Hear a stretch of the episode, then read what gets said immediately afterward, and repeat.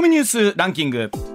時事問題から芸能スポーツまで突っ込まずにはいられない注目ニュースを独自ランキングでご紹介します。まずはスポーツです、はい、プロ野球ロッテの佐々木朗希投手が昨日オリックス戦で史上16人目28年ぶりとなる完全試合を達成しました、はい、20歳5ヶ月での完全試合は史上最年少です。また佐々木投手は13者連続三振のプロ野球新記録も樹立しました。あの完全試合すごいんですけど、えー、この13者連続三振ってこれすごいですよ。すごいですね。みんなプロなのにね全員三振だったんでしょそうなんですよ。であの、はい、結局昨日9回までのそうなんですけど完全試合やっててこれだけ、えー、三振も取って球数も多いのかなと思ったら、えー、ものすごい省エネピッチングで。いや改めてね、うん、すごい選手だな昨日、ね、解説の有藤さんが言ってました、はい、2試合連続パーフェクトやるんちゃうかいそれぐらいもうみんな打てない対戦したくないって言ってますもんね。ねあの思いました。はい、後々とみんなで水とかかけるでしょ。えー、肩冷やす。の。ですね。大事です。もう宝やから。ね、はい。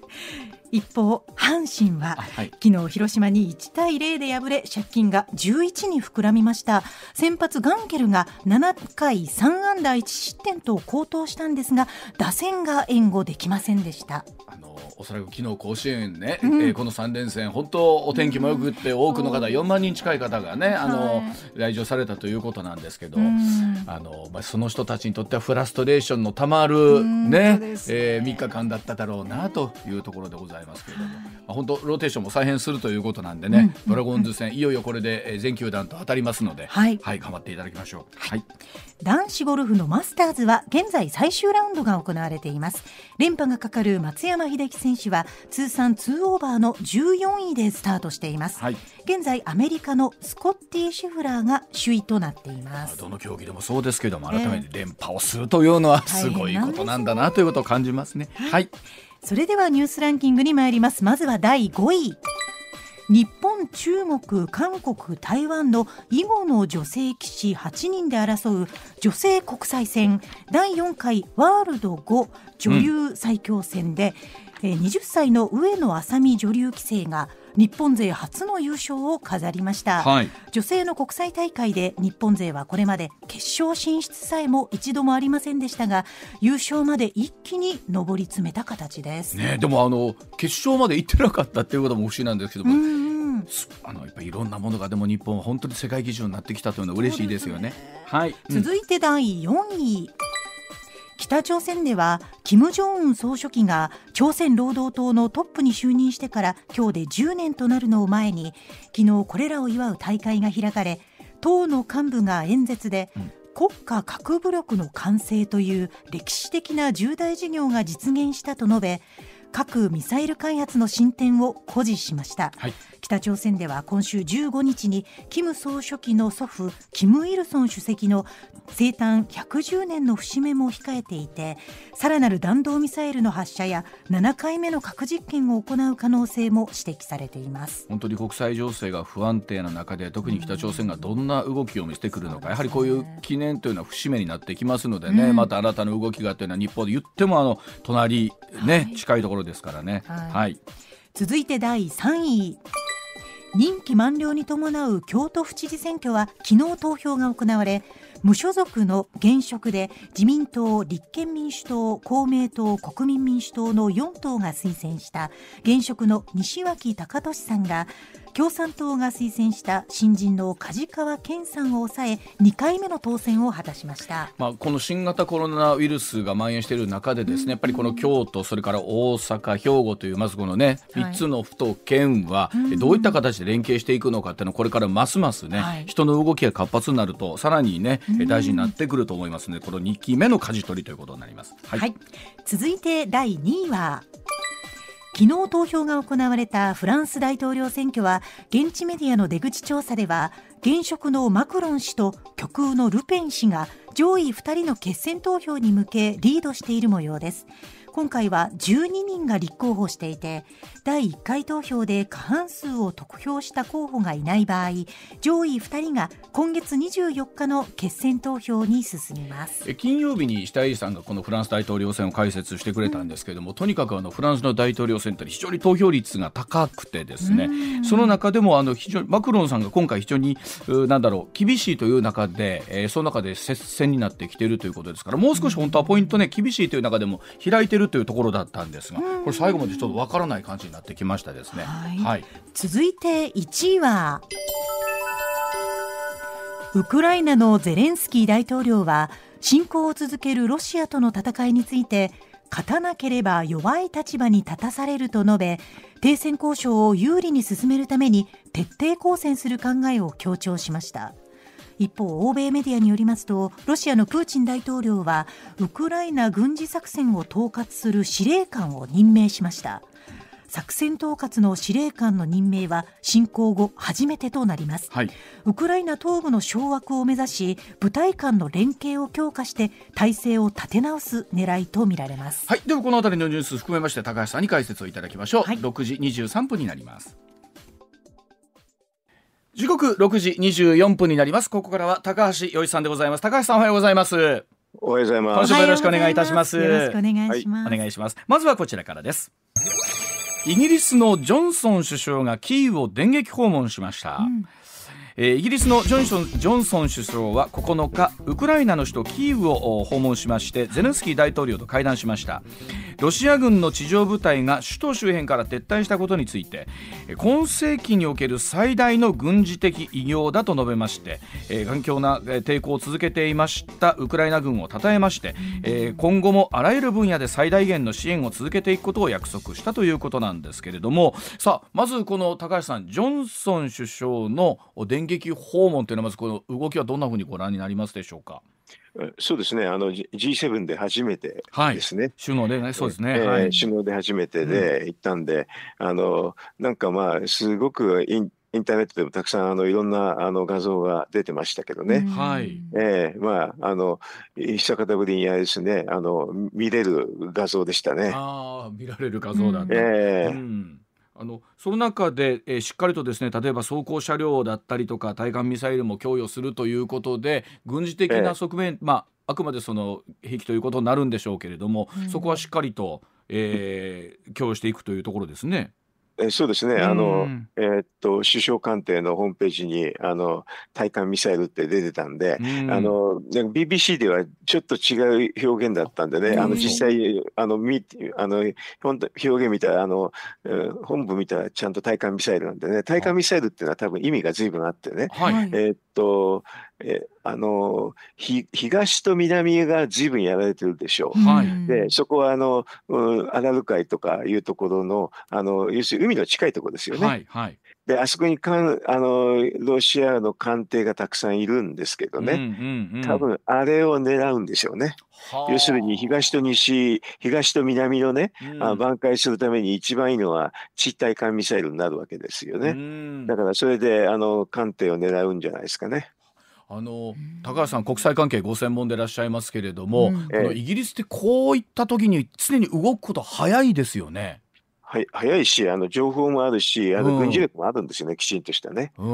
だから日本とかなんかだと G7 の中で全く動きが取れないでしょ。うん、要するに他にもイギリスじゃだけじゃなくて G7 の中ではフランスっていうの核兵器持ってますからね、うんうん、要するにロシアに対してやっぱりあのちゃんとものが言えるんですよね。そのあたりの行動が非常にまあはっきりしてるなというところあると思うんですけれども。はい、まあ、行動がはっきりしているというか、要するにそういうのは軍事力の裏付けがあるからちゃんと言えるって、そういうことですね。ええー、あのそれは軍事力の裏付けもなければ、あの情報力もなければ何も言えないですね。うん、あの一方でその、どこかでそのねえー、この膠着状態続いている中でなんですが、はい、例えば映像で入ってきてるのは避難をするために、えーね、集まっていた東部の駅で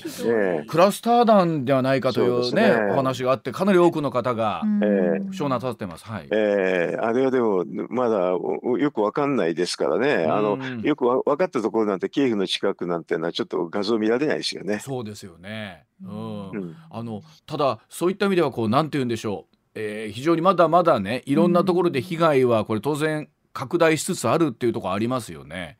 あの5月の9日にのあのロシアの対独戦勝記念日ってのがあって、はい、これは必ずやってるお祭りですからね、うん、そこにそこに向けては猛烈に東あのウクライナの東東部と南部はやるんじゃないですか。うん、ということはこれ以上にさらに東部南部に関してはより激化してくると見ていいんでしょうか、そうですよね。東部と南部激化するからあの対艦ミサイルを実は供与したってことですよね。じゃあジョンソン首相の動きでロシアもちょっと考え直すというか構え直すとあの対艦ミサイルっていうのは、はい、あのかなり規定路線だと思いますね。誰がどういう形でやるかっていうぐらいなことだったんでそこをあの対艦ミサイルをやらないとあの東部と南部は猛烈にあのウクライナがやられますんでね。うんうんうんということはこれはウクライナにとっては非常にあの大きな支援だったということですね。そうですね。うん、あの対艦ミサイル内陸の方から撃てますからね。うん、あのそうするそれがないとあのまあ装甲車はですね多分あのうんと、なんていうかな、キエフの周りだと思いますけれど、はい、対艦ミサイルで、あの東部と南部の劣勢を挽回するっていう、そういう意図が実は、あの感じられましたね、えー、一方で、世界では何ができるかというところで、さまざまな国がですね追加で経済措置を行っている中なんですけれども、はい、さあ今回、えー、週末にありましたが、ロシアの銀行の、まあ、最も大きなところ、ズベルバンクというところにも制裁を及んだということなんですが、えー、さあこの辺りで随分と状況変わってくるんでしょうか？そうですね、やっぱりあれはあの戦争被害みたいなね、あのキエフの近郊のブジャっていうところで、はい、もうととてもじゃないけど、報道できないような話が明らかになってますんでね、あのそれに対してやっぱりあの経済制裁っていうのは、西側も影響を受けるんですよ、特にドイツとか、はい、あのはい、影響を受けるんですけどね、うん、でもそんなのあの、もうそういうふうに影響を受けても構わないっていうふうに思ってるっていうことですね。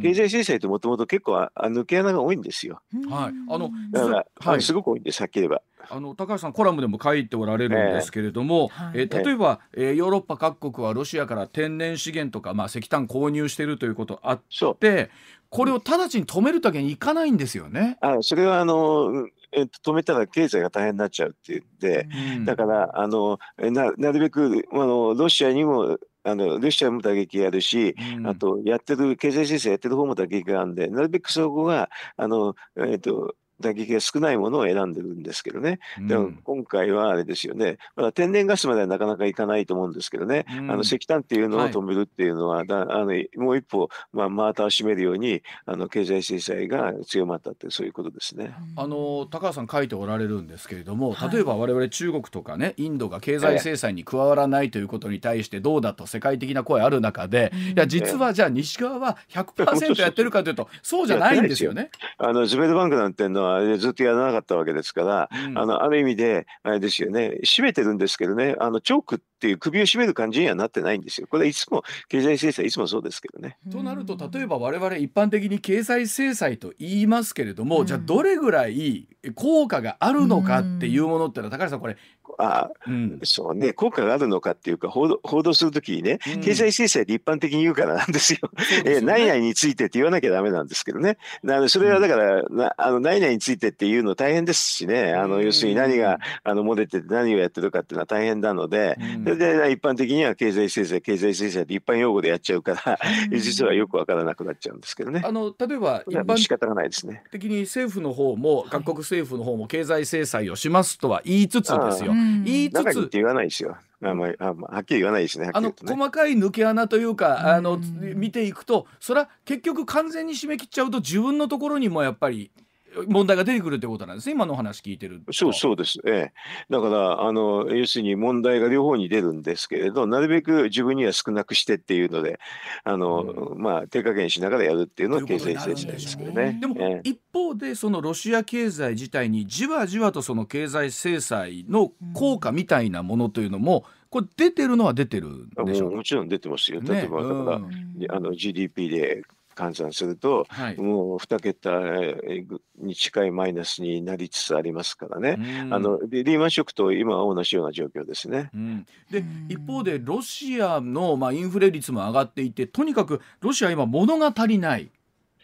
そうですね、経済制裁すれば、あの輸入してて、うん、あの物を足りるっていうかね、うん、やってたとあの、そういうのがちょっとできなくなりますからね、はい、あの結構、ソ連型の昔の、うん、あのなんかスーパーマーケットに行列並ぶっていうのあるじゃないですか、はいはい、あれに、あれに近くちょっとなりつつありますね。なんかいろんな原材料費の値段が上がって、コストが上がってということよりも、単純にもう物が入ってこないので、えー、物価が上がっていくというような感じ。インフレっていうのはそうそういう状況を言うんですよ。はい、あの要するに、うん、えー、本来は、うん、あの全般的に供給が少なくて、うん、でそれで物の値段が上がるっていう状況を言うんですけどね。それになりつつありますね。それでいて経済成長率がないということは、まさにスタグフレーションです。本当のスタグフレーション本当のスタグフレーションが起きている。えー、はい。そう。日本では全然関係ないでスタグレーションって説明してますけど、全く違いますよ。あの これは、これが本当のスタグレーション。本当のスタグフレーションが今、ロシアで起きていて、起きてますね。で、これさ、じゃあ今度はロシア国民の皆さんには、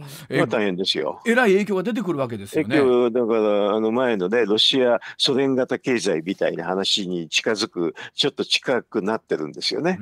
で、それが一番最近起こったとはソ連邦の崩壊の時ですけどね。ソ連邦の崩壊の時は、17何パーセント2桁のあの経済成長のマイナスっていうのと,、はい、えーと、3桁に近いインフレ率っていう形でしたけどね。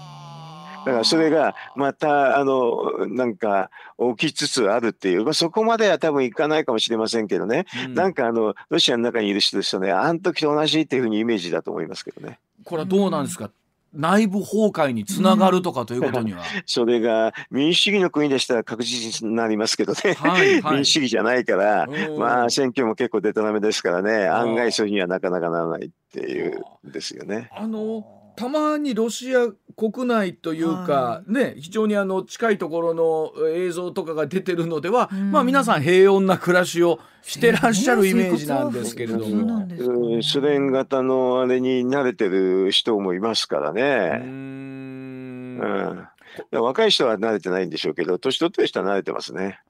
なな慣れっこになっちゃってんですか？いや前前はだから前前はそうだったっていうことですからね。ちょっとの間我慢しとけば通り過ぎるわみたいな我慢してるというかずっとそうだったからあの要はえ案外慣れっこかもしれませんね。これでもどうでしょう。例えば結果的にこれロシアにとって侵攻したことが、うん、変な言い方ですがプラスだったのか、うそれはまあマイナスですよ。ね、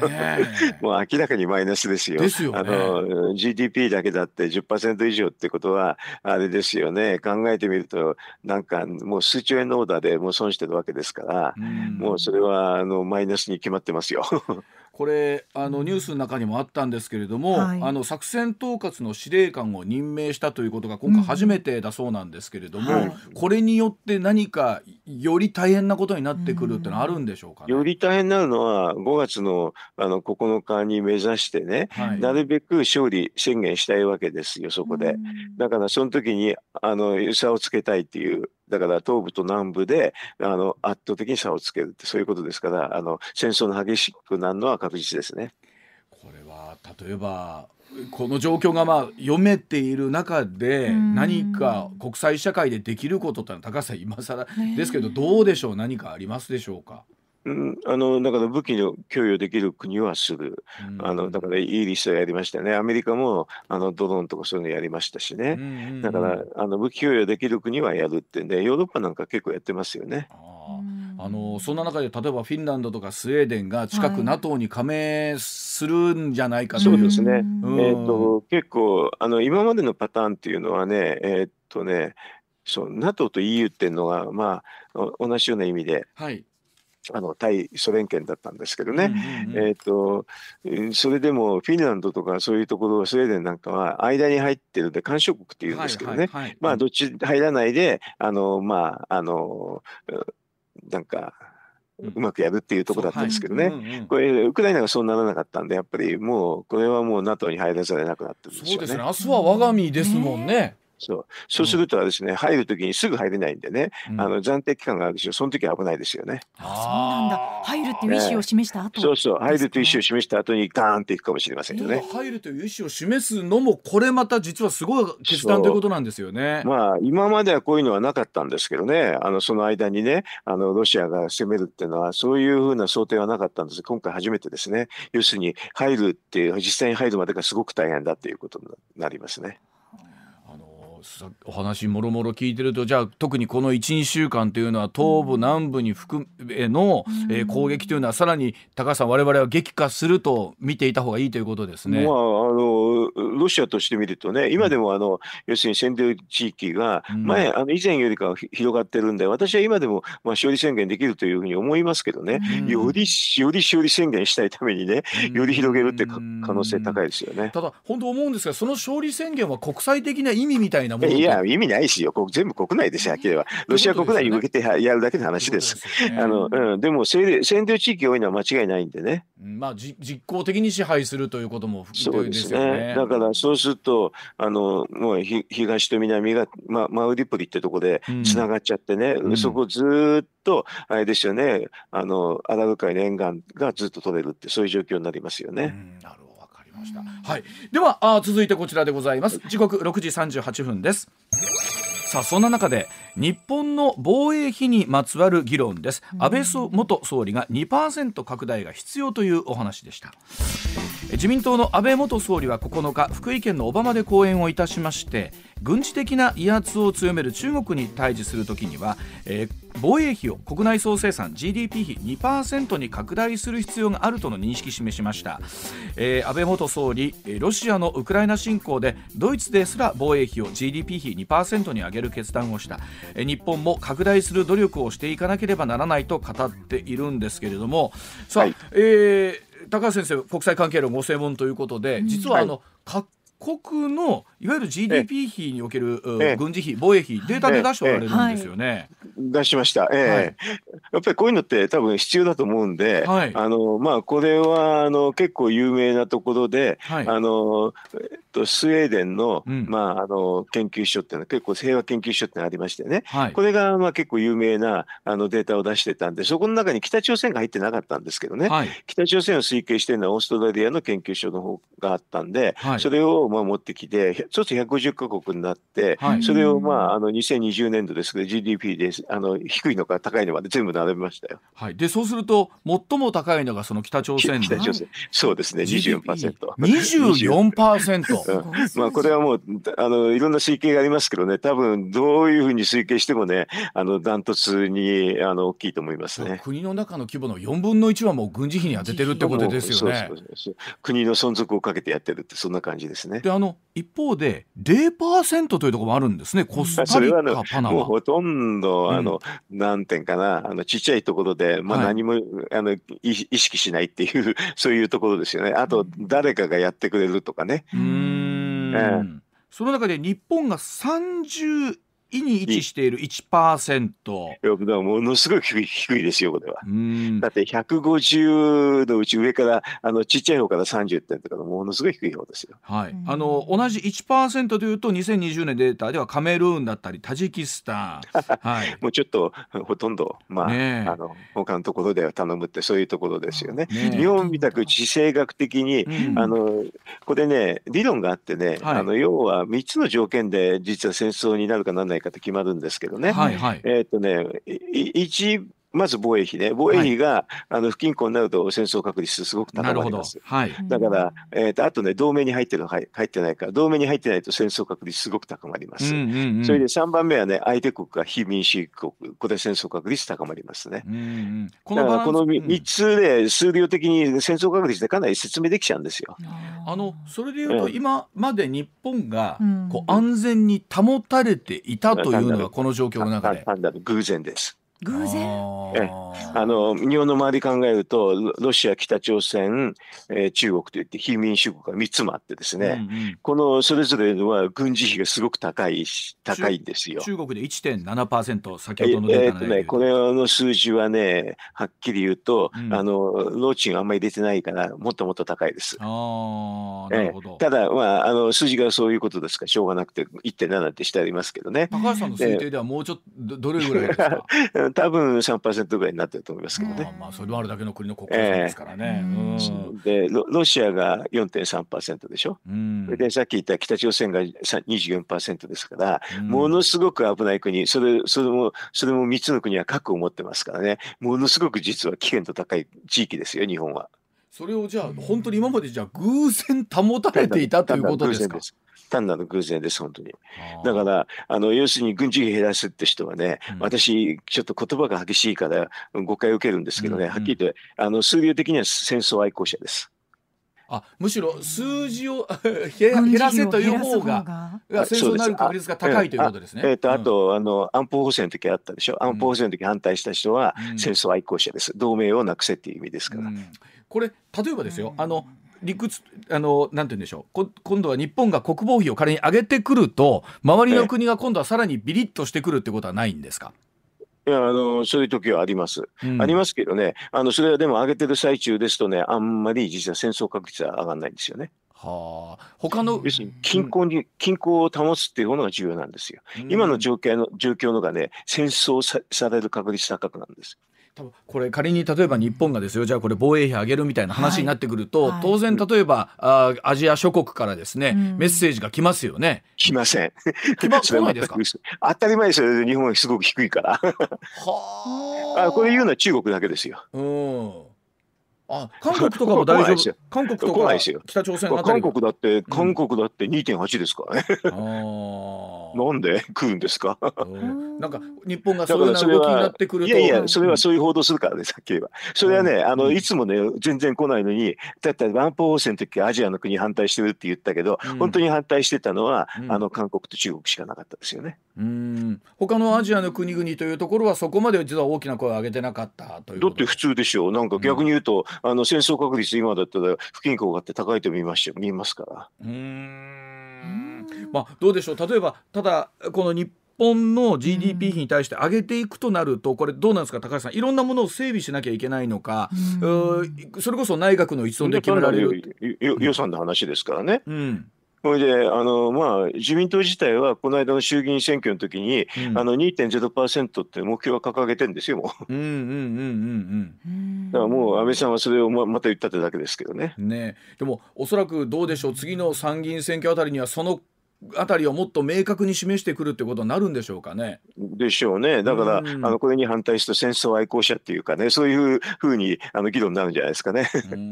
あのそれこそ例えば次の選挙あたりでは共産党あるいは社民党を含めて、まあ、立憲民主党もそういうところあるでしょうけれども大変でしょうね。あのドイツみたくね、ドイツは今ねメルケルさんが交代して左派政権なんですよ。うん、社社会民主党っていうのと緑の党っていうんでねバリバリ左派なんですけどね。うん、これが覚醒しちゃって、本当は1.2まで下げるっていう予定だったんですよ、ドイツは。今1.4なんですけどね、うんうん、これを1.2まで下げるっていうのを逆に2.0まで上げるっていうことになりましたからね。うんドイツですらというか、ドイツもそっちの方向にも舵を切ったということなんですね。だから日本でいうと、あの共産党がね、急に自衛隊合計にして軍事費高め、あの防衛費高めますっていうに近いですよね。はあ、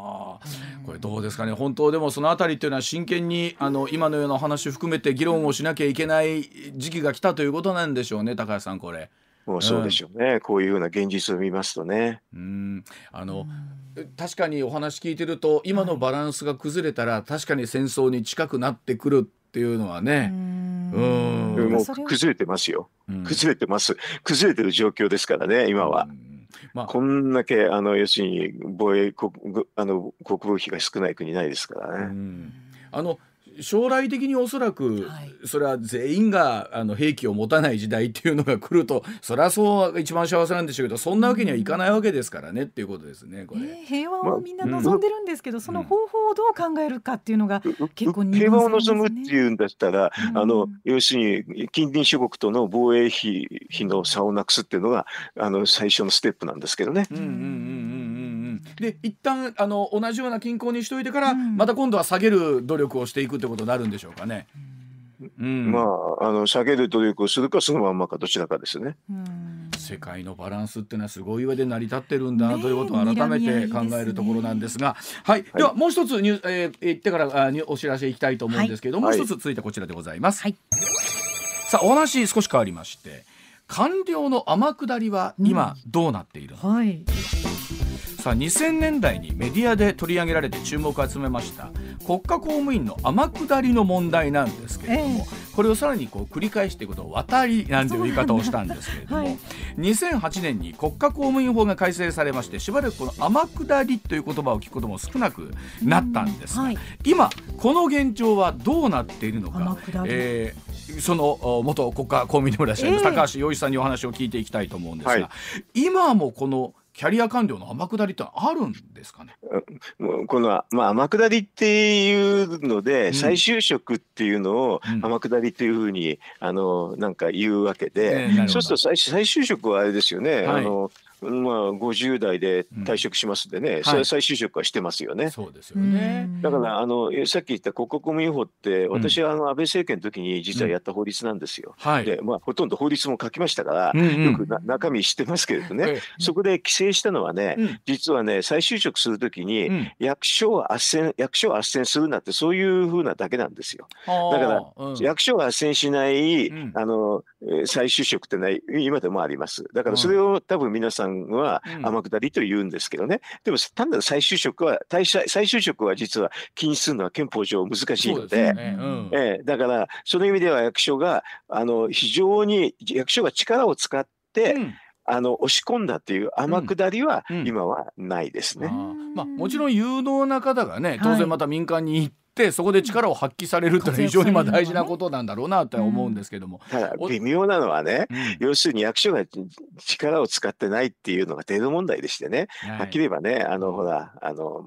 文科省の前川さんっていたでしょ、はいはい。うん、あの人何で有名になったかっていうとそのね力を使ったっていうので有名になってね、うん、それであの私が作ったあのその国家公務員法に触れちゃったんですよ。でこれはもう内部調査で明らかになってて、うん、もうはっきり言って力を使いましたってすいませんって言ってるんですけどね。だからそういうのはあの法律で禁止してんだけど闇に隠れて結構やってんのは私は問題だと思いますけどね。これ例えばその闇に隠れてっていうのはどこまで表立って見えるかってありますよね。その力を使う使わないって、表立って見えるようにいろいろ形式基準を作ったんですけどね、うん、あのまああのはっきり言うとその前川さんはそうだったんですけどね。あのそれを結構無視してあの中を中の話も記録を無視したってところでしたけどね。あのまあもともともちろん国家公務員の方っていうのはお給料もね、はい、いやいやあの同じような才能がありながら、うん、ねそこまでお高くないという方もいらっしゃったりするでしょうから、はい、どんな形で生活していくのかっていうのもあるんですけれども、実際高橋さんさんにはそういう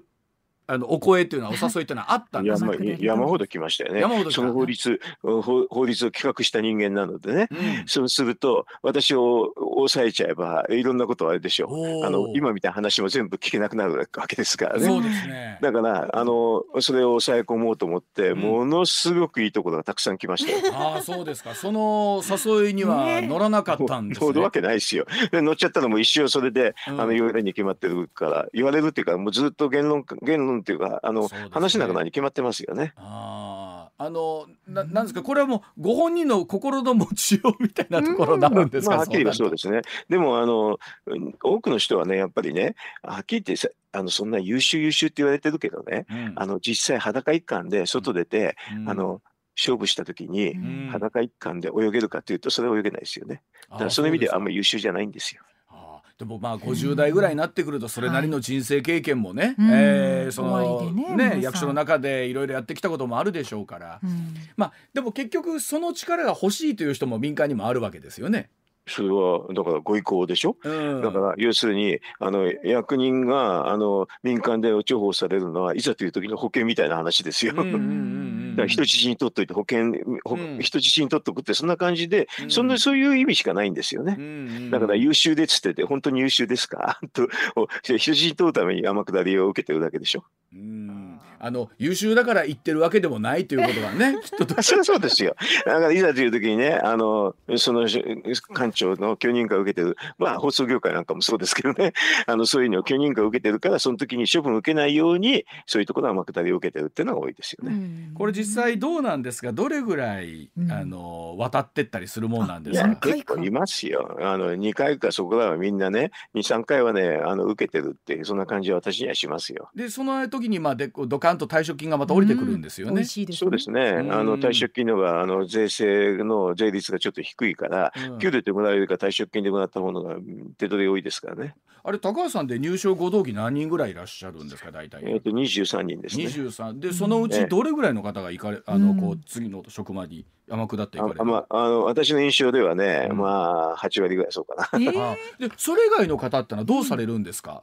あの自営やってる人がいたりするのと、あとね、うん、あの政治家になっちゃった人ね。ああ、そうか、政治家になるが、ね、えー、政治家になると別に山下りもないなくて、選挙ですからね。だからこれはこうやってね、政治家になるのは潔い方なんですよ。うん。実力勝負です、はっきり言えば。そうですよね。ええーただやっぱりじゃあ本当おっしゃるように裸一貫ゼロから自分で事業を立ち上げるって方はなかなかやっぱりいらっしゃらない。そんないいませんよ。だか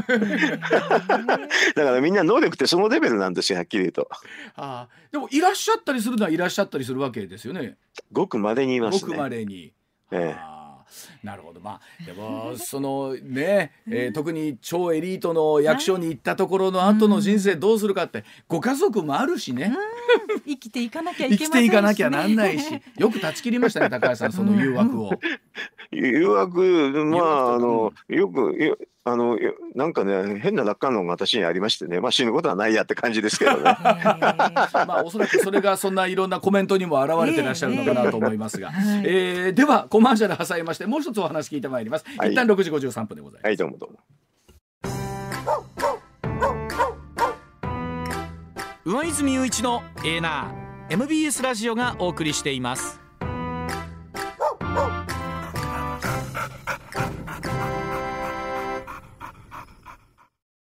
さあ時刻6時50まもなく5分になります。今日は高橋洋一さんにお話聞いておりますが高橋さん、はい、えっと記事の中でですねコロナ対策いつまで続くのかと、日本も欧米並みの規制の緩和が必要じゃないかと、えー、中国は逆にもう厳しすぎるので参考にする必要ないということを ここまで書かれてるんですが、まあ、あの今改めてですけどもこのコロナの現状というのは高橋さんどういうふうにご覧になってます？またちょっと増えると思いますけどね。ねあの、まあ、増えるのは増えるんですけど、別に、あの、ヨーロッパと比べれば、まあ、ななんでこのくらいで規制してんの？とあの私なんか仕事がいろんな海外のお仕事が多いんですけどね、はいあの要はアジアだけちょっとち違うんじゃないのって年中言われますけどね。アジアだけ違うんじゃないの？そのそれ日本と中国を想定してるんですよね。その違うというのは改めて。まあ、台湾もねちょっとだからき厳しすぎるってそんな感じですよ。うん、でななんでそんなんでそんなに心配してんのっていう感じでよく言われますね。あの上海のロックダウンなんかかなり厳しい 措置取ってますよね。いや日本人から見てもそう思うでしょ？はいはい、あれはね、えー、とどうもうねあの秋にね共産党大会があるかなそれまではね、うん、一切のトトラブルっていうか揉め事はなくすっていうそういう中国の事なかれ主義ですけどね。あでもあそこまで行くとかなり経済というか本当に日常生活に支障が出てますよね。あもう経済はあのどうせ後で数字適当にできるからなっていうな感じなんですよ中国は。もうそれよりも、うん、感染者というかもうその数を出したくないっていうこと数出したくなくてだから共産党大会までにいろんなトラブルを起こしたくないってもうそれだけですからね。うん。あのこれどうですか？例えばあの日本でもその2類から5類へという話がいつものように出てますけれどもなかなか踏み切ってないですよね。うん、一応岸田さんはそれをなんか態度を固めたって言うんですけれど、うん、なんかあのそのススクープ記事が出てたからちょっと見たら、うん、なんか衆院選あじゃない参院選の後にとかいう感じですよ。それじゃなんか決めたことにならんでしょ。ならないですよね。うん、あの改めてね例えばマスターズやってるのを見てもあの例えば大谷選手、鈴木選手のね 海外の映像を見てても誰一人マスクをせずにしてませんよね。感染しててまあ、えー、その数字みたいなとこ見てても確かに世界のレベルと日本とあるんですけどこれどうしたらいいのかなって我々もねすごく考えるんですよね。まああのね繰り返しになっちゃいますけどね、うん、あの勇気があんだったら報道しないことね。それでもそれが、うん。なうんなそれがなければまあねあの地味にあれですよねあの機械的にやるだけ。あの何も合わない何も言わない。あの国民的な気質の違いなのかどうか分かんないですけど欧米の方とかもその数字が上がった下がったそんなもう気にしてらっしゃらないイメージなんですか？もう。その気にしててもしょうがないでしょ。別に、だから何回も言いますけどね、うん、要するに私立で見たら、ほとんど季節インフルエンザとそんな大きな差はないんですよ。うん、そしたら別に普通のインフルエンザの時にはそんなとね、報道しますかっていうのと一緒ですよ。あの高橋さん出してらっしゃる数字、ね、あのまとめてくださるんですが、3月末時点で人口100万人あたりの新規感染者、アメリカ、カナダは100人から200人、ええ、イタリア、フランス、ドイツは1000人から3000人程度。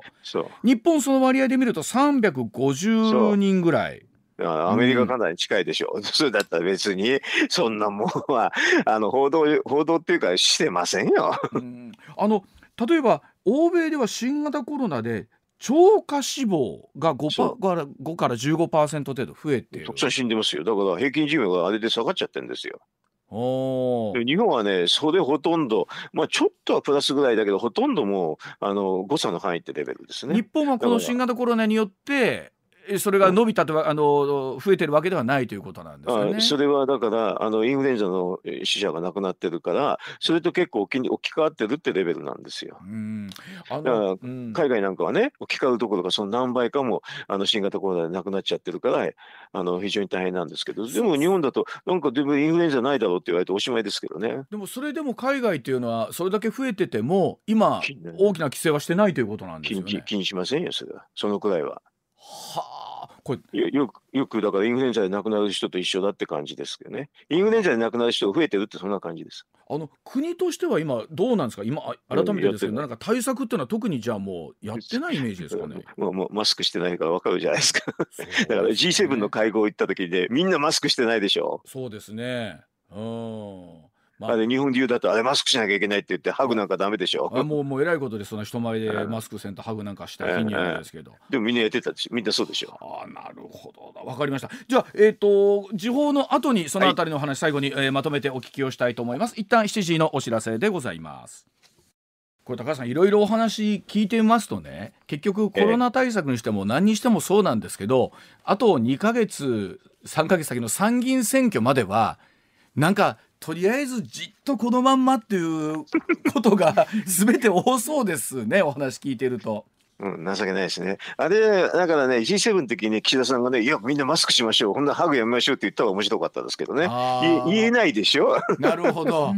なんか国内で言ってるくせに、だから海外とはね、付き合ってる人は、なんでこうなのって、実はいつも思いますよ。まあ、合に行ったら合に従えでっていうことなんでしょうけど。あれで言ったら面白い。みんなマスクしましょうって言ってね。あれでも、どうですか？海外の首脳の方も最初の段階ぐらいではマスクしておられたりするんでしたっけ、それはそれは規制してるからマスクしましょうっていう時はしてたでしょ。うんなるほどね。でも別に今はもうしてないでしょみんな。なるほどな。えでもまあ結局そのおっしゃってた2類から5類に引き下げるっていうのも参議院選挙終わったらまあ改めて考えるし。うん、検討しますっていう話ですね。ねえおそらく笑っちゃいますわ。増税にしても参議院選挙の後とかになるんだろうね。検討します。でもそれこそ参議院選挙って言ってってる頃にはですよ、はい、それこそウクライナロシア情勢がおっしゃる通り5月9日を潮目にまたちょっと何か大きく変わる可能性があるわけですよね。うんとでもこの話はね2014年からずっとあった話なんでね、うん、だからね急になくなるとかそういうことじゃないと思いますよ。結局そのなんか独立を承認するみたいなあってもじわじわじわじわまだ小競り合いは続く。こちらやって、うん、一時休戦してもまたねあの、またやるとかねもうず,、ずっと続くじゃないですかこれ。でも本当それでいて今200万人からと言われているね避難民の方々とかがどうなるかっていう現実的な話がありますもんねこれ。そこで生活するのか、帰ってこられるのか。ね東に住んでない人は帰ってくるかもしれませんしね。うんでもあの街並みを見るとこれどうなんですか？高橋さん立て直すってだけでも相当な。いやこれ大変ですよ。ね。だから日本は復興に期待されてますから日本のそこは出番になると思いますけどね、うん、あの本当に復興できるようになれば。うん、もうなってくるとその、えー、経済的な支援がどれぐらいできるかっていうことですよね。そうですね。そうすると日本はそこが出番ですから、うん、だからあのねゼレンスキー大統領もそういうふうに言ってたじゃないですか、はい、国会でです、ね、復興お願いしますっていう形でね。そうですよね、えー、なるほどわかりました。はい。高さん今週もどうもありがとうございました。はい、ありがとうございました。はい失礼します。